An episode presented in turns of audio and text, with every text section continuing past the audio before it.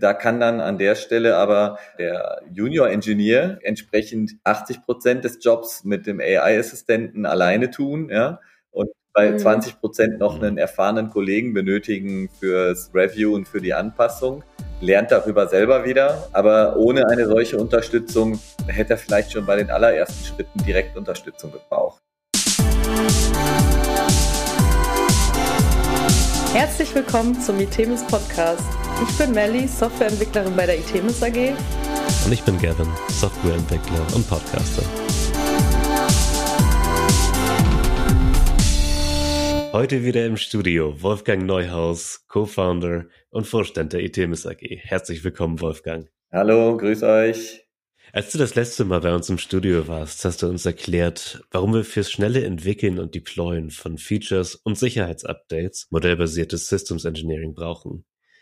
Heute stellen wir uns die Frage, wie kommen wir dahin? Fangen wir erstmal mit einem kleinen Recap an. Wo sind wir jetzt gerade? Ja, wir haben ja beim letzten Mal schon die Ausgangssituation ganz gut äh, diskutieren können. Und ähm, das größte Hemmnis ist aktuell, dass äh, stark dokumentenbasiert und mit Prosatexten gearbeitet mhm. wird.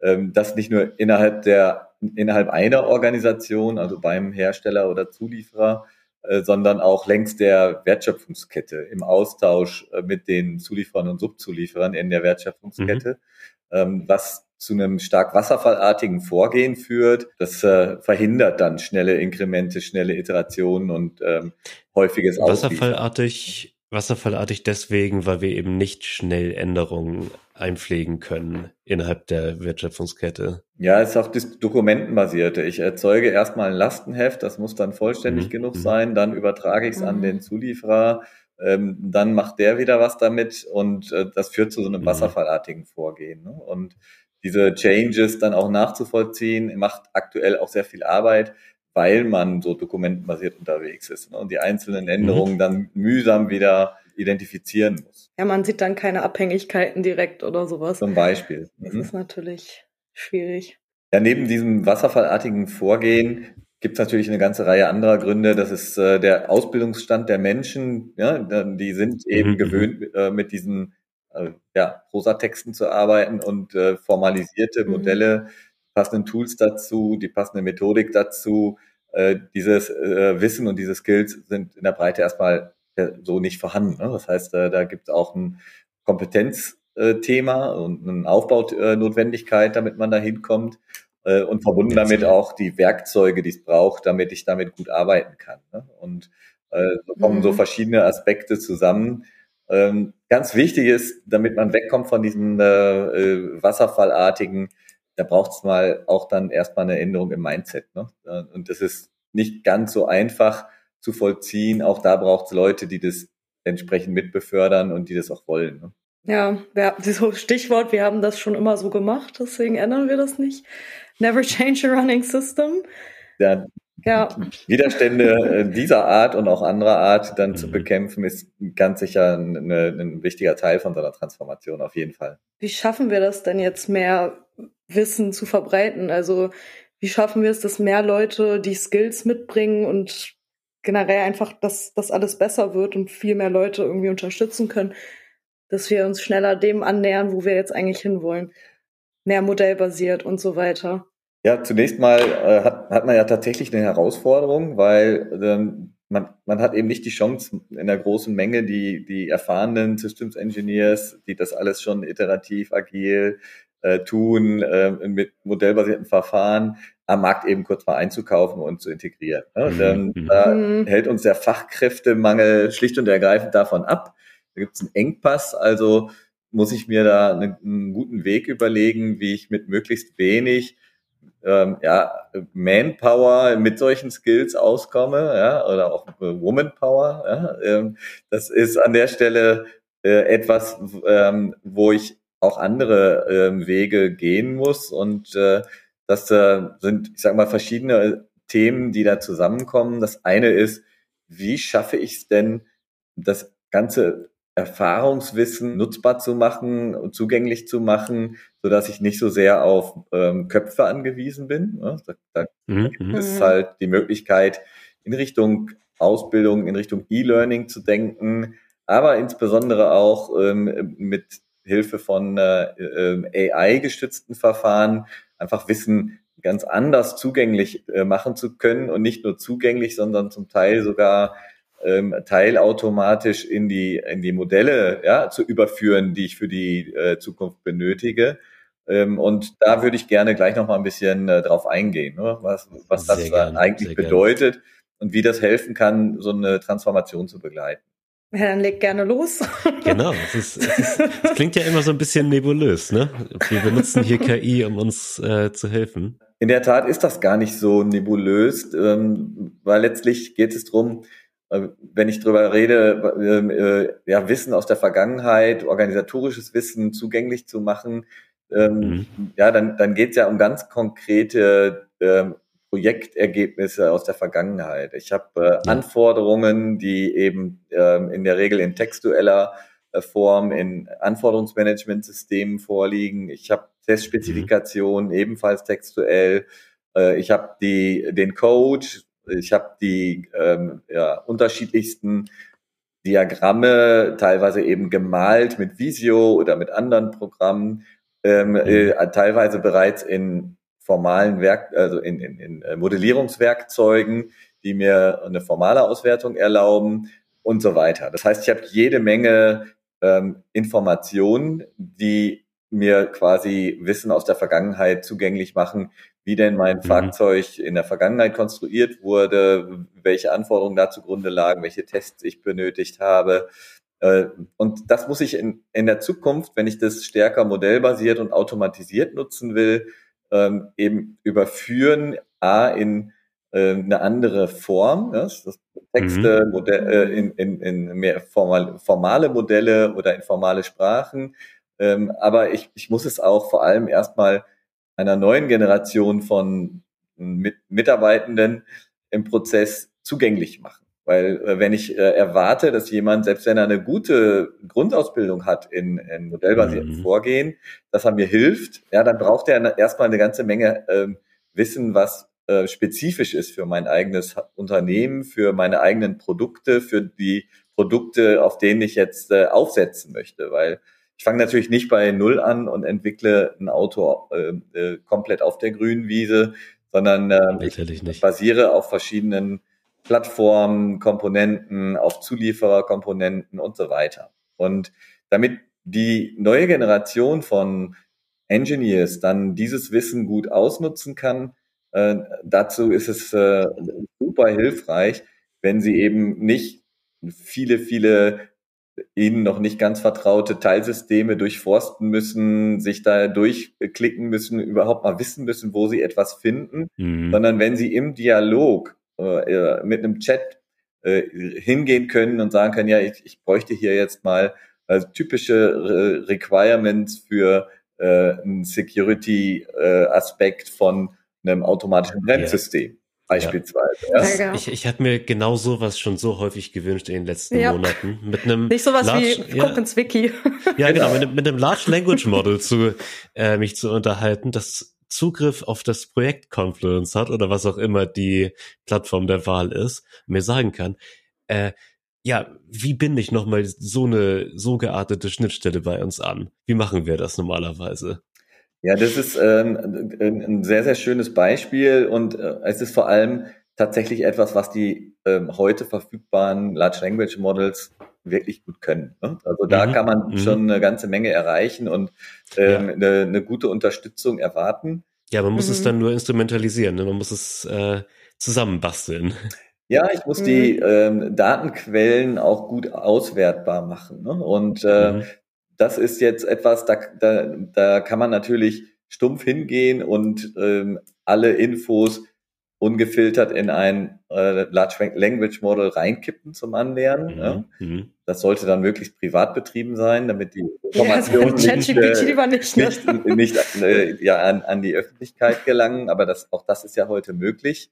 Ähm, äh, mhm. das, wenn man das so tut, kriegt man aber nicht die, die, die besten Ergebnisse daraus. Das heißt, ähm, ich habe, äh, wenn ich jetzt auf meine Historie schaue, verschiedene Quellen, in denen äh, auch gleiche Dinge teilweise unterschiedlich abgelegt sind, unterschiedlich benannt sind. Also wenn ich unterschiedliche Werkzeuge mhm. nutze, dann heißt es einmal ähm, vielleicht ähm, äh, das Attribut äh, in dem einen System so, in dem anderen äh, hat es einen anderen Namen, bedeutet aber das Gleiche. Und wenn ich äh, im Vorfeld hingehe und äh, mir Gedanken mache, welche Informationen ich überhaupt äh, da hineintun möchte und sie dann auch da, wo es semantisch gleich ist, gleich, nochmal kurz transformiere und gleich benenne, so dass ich mhm. tatsächlich eine höhere Treffsicherheit erreiche und gleiches von dem Large Language Model auch als gleiches erkannt wird, dann äh, äh, erhöht das meine Qualität enorm. Ne? Das ähm, äh, führt dazu, dass ich deutlich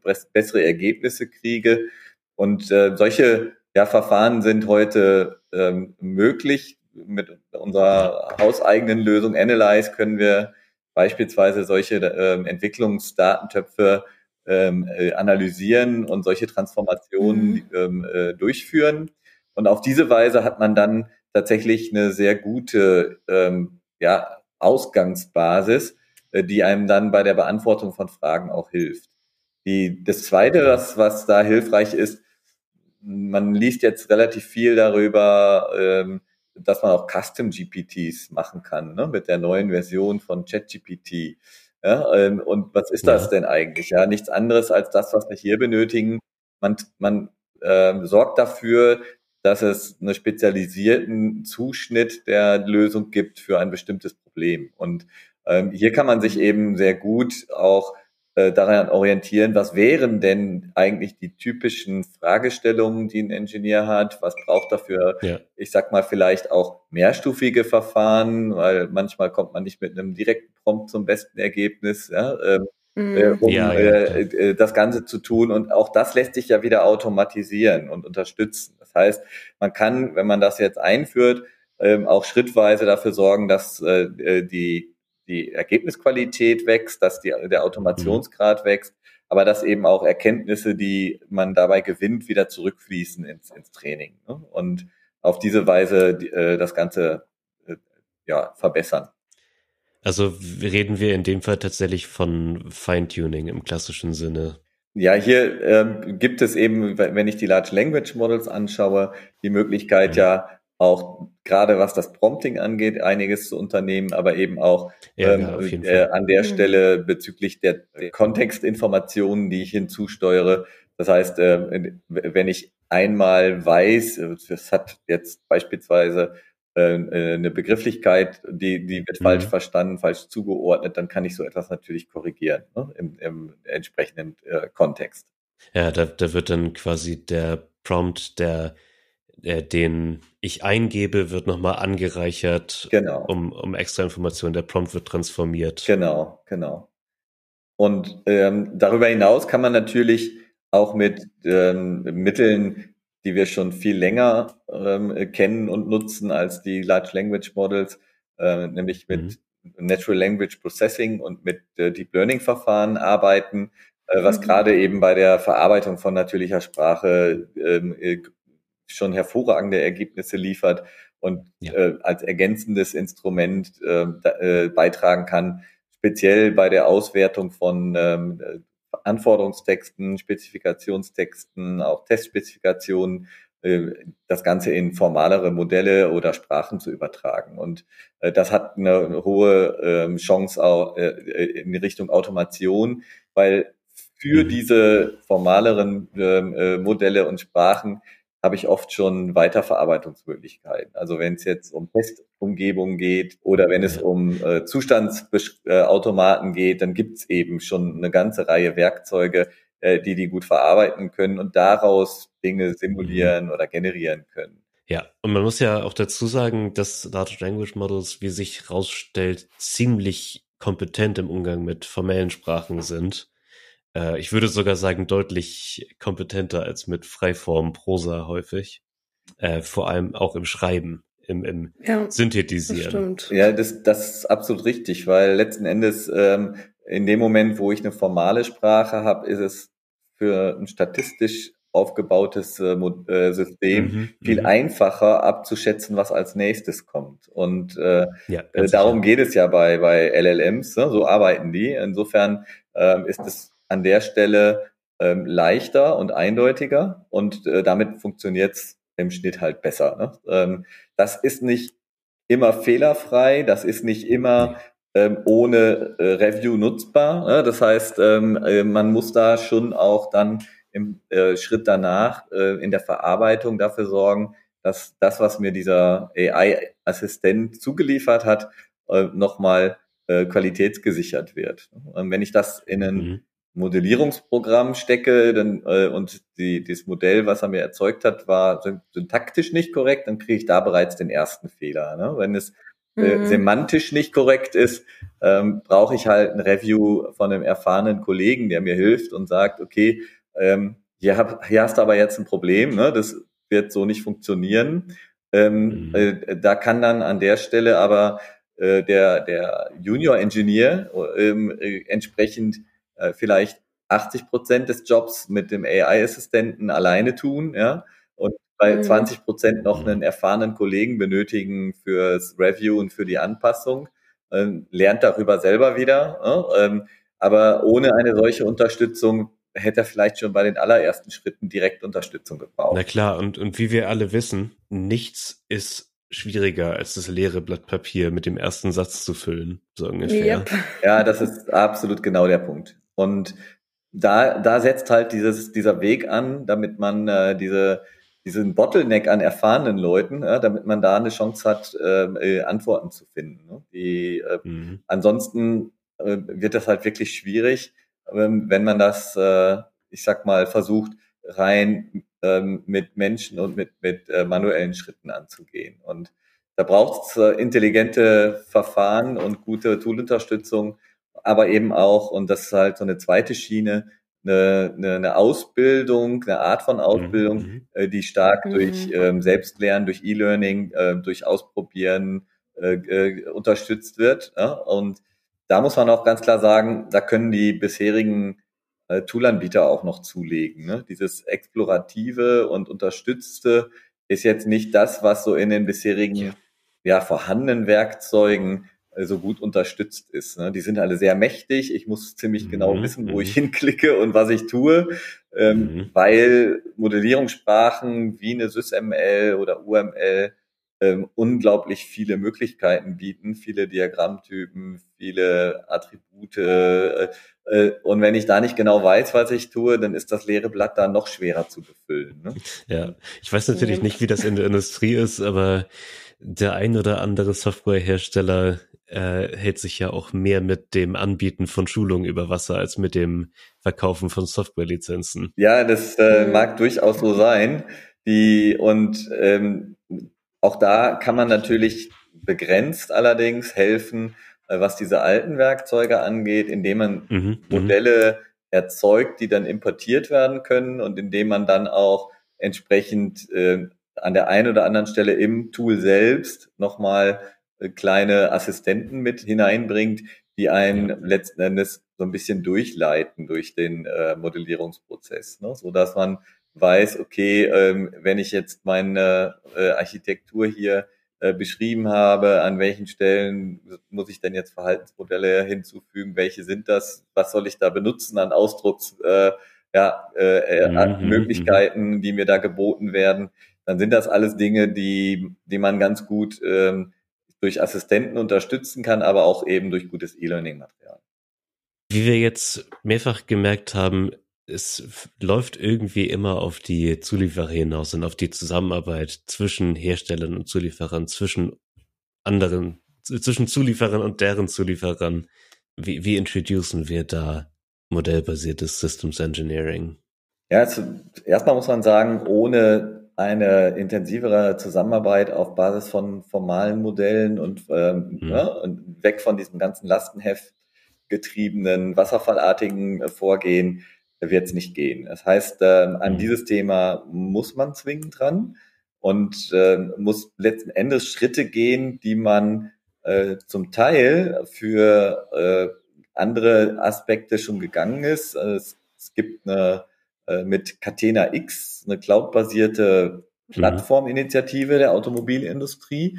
Und da werden beispielsweise ähm, Daten äh, zum Carbon Footprint über die Zulieferkette hinweg ausgetauscht. Ne? Also es, da gibt's also ja, durchaus eine, eine etablierte Plattform, die auch rechtlich abgesichert ist, die in Europa betrieben wird, für die Zulieferwirtschaft, äh, also für die Automobilwirtschaft, ähm, äh, mhm. Hersteller wie Zulieferer. Und ähm, ein Zusammenspiel im Bereich äh, modellbasiertes Vorgehen, Systems Engineering, ähm, auch auf Engineering-Daten dort äh, cloud-basiert solche äh, Vorgehensweisen äh, auszuprägen, äh, das äh, wäre ein wirklich guter Ansatz, weil ähm, wenn ich das tun möchte, brauche ich natürlich Standards. Ne? Also ich muss mich ja. äh, mhm. einigen, in welchem Format ich denn jetzt mit äh, ja, mein, meiner Zulieferkette da Requirements beispielsweise austauschen will oder Architekturinformationen oder irgendein anderes äh, Artefakt. Und mhm. ähm, dabei kann ich natürlich auch ähm, ausgehend von äh, Standards Transformationen unterstützen, die mir das wieder abbilden in meine im Haus schon vorhandenen äh, Werkzeuge oder hauseigenen Standards. Ne, das geht natürlich auch, ja. Wenn ich halt so in beide Richtungen äh, eindeutig abbilden kann. Ne. Aber in die Richtung muss es gehen, wenn ich da schneller werden will, wenn ich äh, in kürzeren Inkrementen auch äh, Veränderungen äh, äh, ja, hinbekommen möchte, auch virtuell absichern möchte, äh, dann klappt das nicht, wenn wir so Lastenheft und, und wasserfallartig äh, weiterhin unterwegs bleiben. Und äh, die dazu notwendige äh, Einigung, die hat äh, in der Vergangenheit in manchen Bereichen schon gegeben. Es gibt ja ein paar mhm. Automotive-Standards, äh, wie zum Beispiel für die Requirements ein Requirements Interchange Format, RecIF oder für Architekturen äh, den Autosar-Standard, der sehr verbreitet ist. Ähm, das hat in der Vergangenheit aber immer sehr viel Zeit gekostet, bis man mal dahin gekommen ist. Ähm, das müsste man sicherlich deutlich beschleunigen, wenn man das ausweiten möchte und man müsste eben auch an die Austauschplattformen und die Wege ran, ne, wie man da zusammenarbeitet.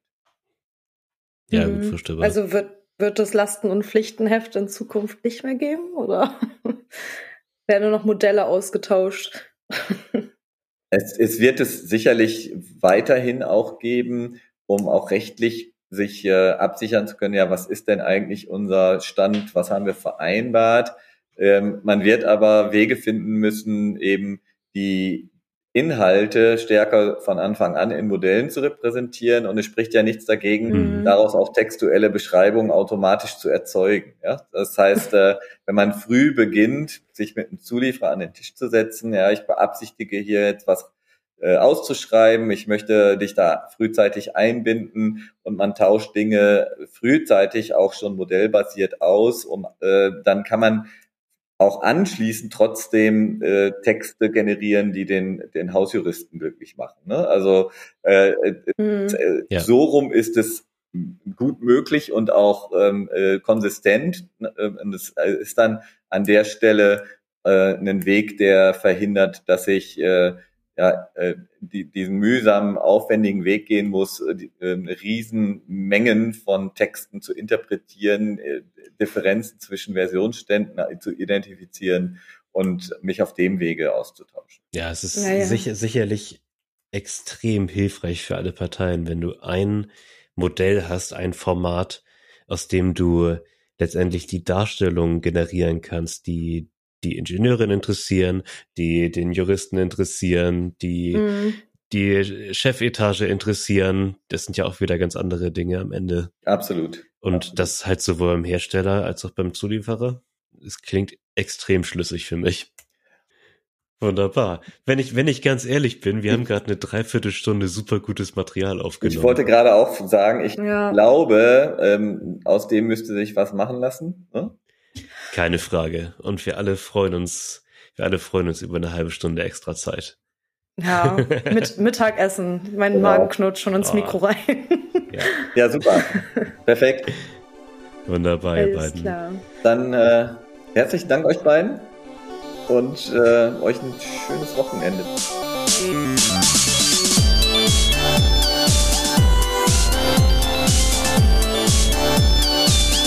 Damit bleibt mir nur euch zu danken, dass ihr uns über die Winterpause die Treue gehalten habt. Ich hoffe, ihr hattet schöne Feiertage. Und falls ihr neu seid, herzlich willkommen zum ITEMS Podcast. Wir haben für 2024 ein paar richtig spannende Themen mitgebracht. Allzu viel will ich da jetzt aber noch nicht drüber verraten. Das müsst ihr dann selber sehen. Also, das Jahr kann jetzt richtig losgehen. Habt noch einen schönen Tag.